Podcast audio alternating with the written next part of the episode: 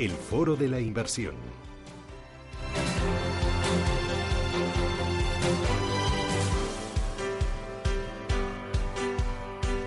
Bueno, se lo avanzaba hoy en Capital Intereconomía. Ha sido, no sé si esta semana está, es que ya me bailan las fechas, ya no sé, bueno, sé que un día, eh, que, que vivo en el día 31, jueves, último día de esta cuesta de enero que a mí la verdad me está costando telita, telita. Eh, pero bueno, ya me bailan porque la verdad es que han sido muchas eh, casas de inversión, muchos bancos de inversión, muchas empresas de asesoramiento financiero las que han lanzado sus previsiones para este año 2019. Es lo que toca, hacer balance y sobre todo ver pues eh, cómo lo vemos y sobre todo qué opciones de ahorro de inversión les planteamos a nuestros clientes. Entre esas casas está Diáfano. Miguel Ángel García es director de inversiones de Diáfano. Miguel Ángel, ¿qué tal? Muy buenos días. Muy buenos días. Hoy encantada de, saludarte y de tener aquí a Diáfano en esta casa. Ya sabes que yo os admiro que sois una gran casa, es verdad. Muchas gracias.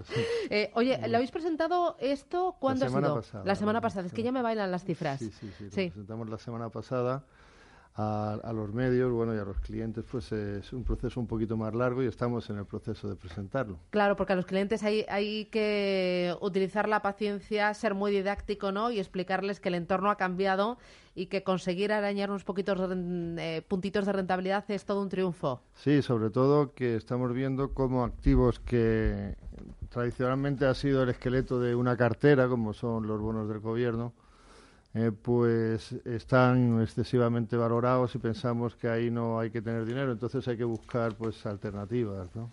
Bueno, antes de buscar alternativas, ¿cómo lo veis? ¿Qué os preocupa? ¿Qué os anima? Eh, ¿Cuál es vuestro principal riesgo? A día de hoy, ¿qué, es lo que más eh, teméis?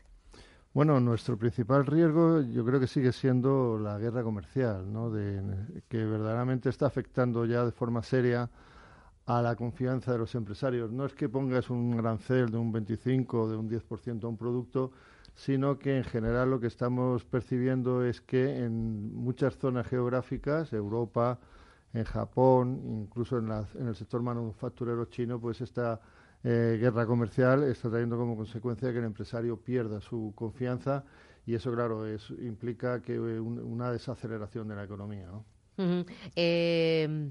¿Os preocupa eh, la recesión? Eh, parece que fue el gran enemigo, la recta final del año 2018, que muchos veían la recesión a la vuelta de la esquina y parece que esto ha cambiado en este mes de enero, ¿no? Sí, bueno, evidentemente en el último trimestre del año lo que se descontó fue que íbamos a una recesión mundial. Y nosotros, precisamente, lo que vemos es que uno de los principales riesgos económicos sigue siendo el recalentamiento de la economía de Estados Unidos, con un nivel de paro muy alto, eh, si bien no hay demandas salariales, perdón, un nivel de paro muy bajo, eh, y no hay, aunque no hay demandas salariales, y luego, pues, eh, lo que sí vemos es que se puede desacelerar y básicamente la desaceleración podría venir de mano de, Europa, ¿no? En la zona, en la zona euro estamos viendo cómo los indicadores adelantados, tanto de Francia como de Alemania, como de Italia pues están ahora mismo mostrando que puede haber una contracción económica. Pero en el conjunto del mundo sí que creemos que los países emergentes van a seguir eh, teniendo su función de, ser el bloque de crecimiento y especialmente los asiáticos. A pesar de la desaceleración económica en China. Bueno, eh, estamos hablando de una desaceleración económica eh, que ha crecido un 6,6 el año pasado y un 6,4 en el último em, trimestre y es la segunda economía del mundo. Aparte, pues eh, el Banco de, China, el Banco Popular de China, está tomando medidas para que reactivar el crédito eh, y también pues están tomando medidas desde el gobierno, como son aumentar el gasto público y reducir eh, impuestos en sectores y empresas especialmente sensibles en el crecimiento. Con lo cual, bueno, pues nosotros creemos que ahí en la zona asiática, el China India e Indonesia van a seguir siendo el motor del mundo, ¿no? China, India, Indonesia. Sí.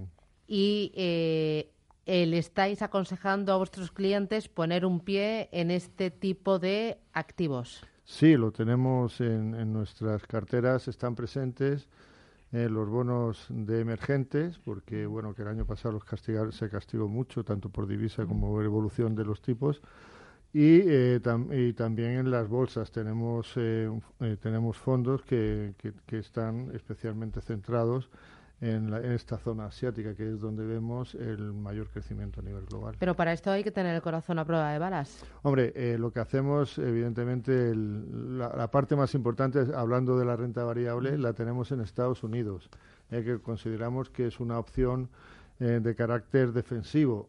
y luego, pues tenemos también emergentes y lo que estamos tendiendo a reducir más es eh, la, bolsa europea. Llevamos un proceso durante ya bastantes trimestres eh, que los movimientos que estamos haciendo van encaminados a salirnos de la renta variable europea y tender a irnos a zonas que pensamos que pueden tener mayor crecimiento, como es la de Estados Unidos o la asiática. Claro, y dentro de Estados Unidos, ¿dónde estáis más positivos? Porque supongo que no será lo mismo el sector financiero que el tecnológico, que el consumo discrecional, que el farma. Bueno, nosotros en nuestro, estamos en Estados Unidos, a diferencia de en otras zonas geográficas, estamos apostando sobre todo por la gestión pasiva.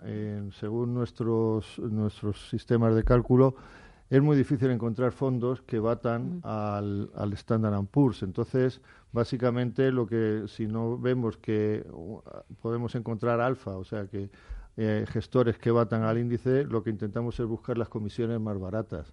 Y entonces estamos en fondos indiciados que son eh, muy, muy baratos. Y luego, eh, específicamente, tenemos una apuesta por tecnología, eh, es, un, es tecnología global, pero a sabiendas de que las empresas tecnológicas más importantes están en Estados Unidos en consecuencia, pues es, es, un peso, es un, lo consideramos como un incremento de peso en este mercado. Así que cuando eh, recomendáis a vuestros clientes tomar posiciones en el mercado americano porque le veis más potencial es a través de fondos índice, pero cuando optáis por la tecnología, mirando ya sectores, ahí ya sí gestión activa. Sí, gestión activa y en Europa, eh, también en Europa y en Asia, eh, bueno, y en emergentes en general, sí que hemos encontramos fondos hay gestores que a los que sí estamos dispuestos a pagarle eh, la comisión de gestión eh, porque eh, sistemáticamente vienen demostrando que son capaces de batir a los índices. ¿no?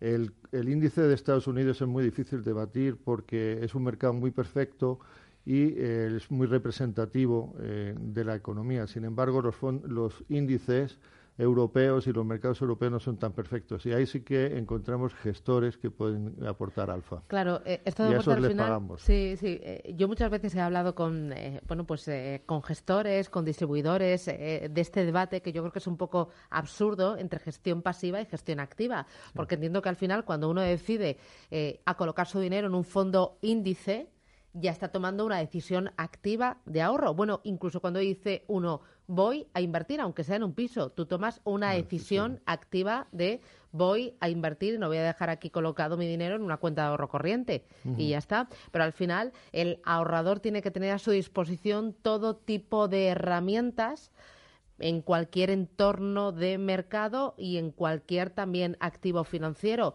Ni todo es blanco ni todo es negro, ¿no? Efectivamente.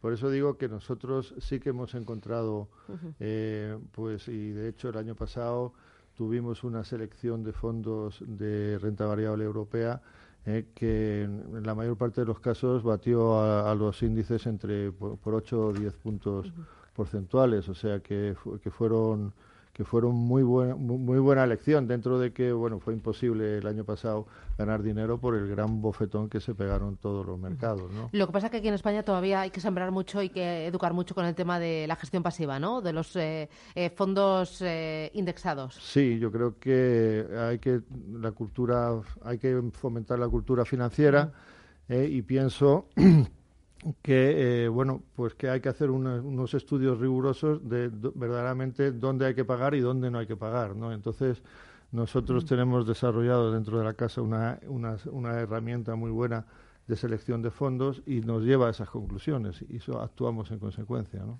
Eh, oye, por completar eh, estas apuestas que tenéis para el año 2019, España, la bolsa española, ¿qué lugar pinta entre vuestras recomendaciones a los clientes? Bueno, yo, yo resaltaría aparte que como, como principio eh, nuestras carteras están tendiendo a polarizarse, es decir, que estamos teniendo mucha tesorería, que es un activo del que hay que esperar un retorno muy bajo, o incluso en si es un tema de fondos ligeramente negativo, y la renta variable, puesto que los bonos los vemos bastante caros, los gubernamentales carísimos y los corporativos ahí sí que podemos encontrar un cierto valor en determinados, sobre todo high yield de Estados Unidos, eh, pues eh, nos parece atractivo también en, emergentes, pero el problema que tenemos ahora mismo es que los bonos gubernamentales, que normalmente ha sido la estructura, la parte más importante de la estructura de una cartera, están súper caros, ¿no? Eh, contestando tu pregunta, la, en la renta variable española nosotros sí que está, tenemos un fondo seleccionado, que se llama Magallanes, eh, pero que eh, la característica que tiene es que eh, no invierte en el IBEX, no es va, digamos, es un fondo de, stop picking y, verdaderamente pues hizo un papel fenomenal el año pasado y históricamente el gestor viene demostrando que es capaz de batir por mucho además al, índice español, ¿no? me decías que tenéis mucha tesorería, ¿eso el cliente lo entiende? Pues sí, no, porque muchas veces el cliente dice, yo te dejo que gestiones mis asesores a cambio de que me muevas el dinero, ah. no que me lo quedes ahí aparcado. Vamos a ver, hay, eh, hay una, efectivamente, como comentas, cuando, cuando estás contando esta historia, pues te dicen, oye, que no, por no te voy a pagar. Para que me pongas el dinero a trabajar. sí, para, para, para que me metas en un sitio que no se gana eh, dinero. Pero bueno, en, en realidad el año pasado eh, la experiencia que ah, tuvieron todos los inversores fueron que los que habían invertido en lo que históricamente ha sido muy conservador y ha dado rentabilidad, eh, todos estos fondos de, de renta fija, de gobiernos, eh, incluso, vamos, también de corporativos, pues perdieron dinero. Entonces, al final, pues ha caído el argumento por su peso. Oye, que prefiero tenerte en un sitio en el que conservas el patrimonio a un sitio en que las probabilidades de, de perder son altas. Claro, eh, nuestro activo favorito es la renta variable, pero tú no puedes hacer una cartera exclusivamente de renta variable eh, porque te, te, sales de los niveles de riesgos. De, normalmente es muy difícil que alguien soporte un 100% de renta variable. Entonces, la, tesorería lo que te sirve es para bajar la volatilidad de la cartera, te sirve para eh, no perder dinero y luego pues también es un medio ágil para, eh, si ves una oportunidad, introducirte en ella. ¿no?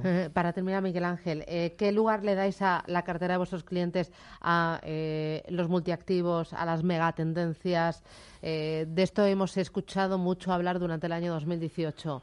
¿Están presentes? Sí, sí, las tenemos en cuenta, em, pero ahora mismo el, estas megas tendencias no están presentes en nuestra cartera. Nuestras apuestas sectoriales en renta variable, como he dicho, son, están en tecnología y estamos también de forma muy especulativa en el tema financiero, o sea que hemos elegido algunos fondos de carácter financiero. ¿En Estados Unidos el financiero también? No, es, eh, tenemos global o bien europeo. La última apuesta que hicimos en diciembre fue incrementar un poquito el riesgo de renta variable en fondos europeos de carácter financiero, sabiendo que es especulativo. A nosotros a largo plazo el sector financiero no nos gusta. Muy bien, pues Miguel Ángel García, director de inversiones de Diafanum. Oye, un placer tenerte aquí en eh, Capital Capital Intereconomía. Eh, cuando quieras, ya sabes, esta es vuestra casa. Muchísimas gracias. Gracias, hasta pronto. Adiós.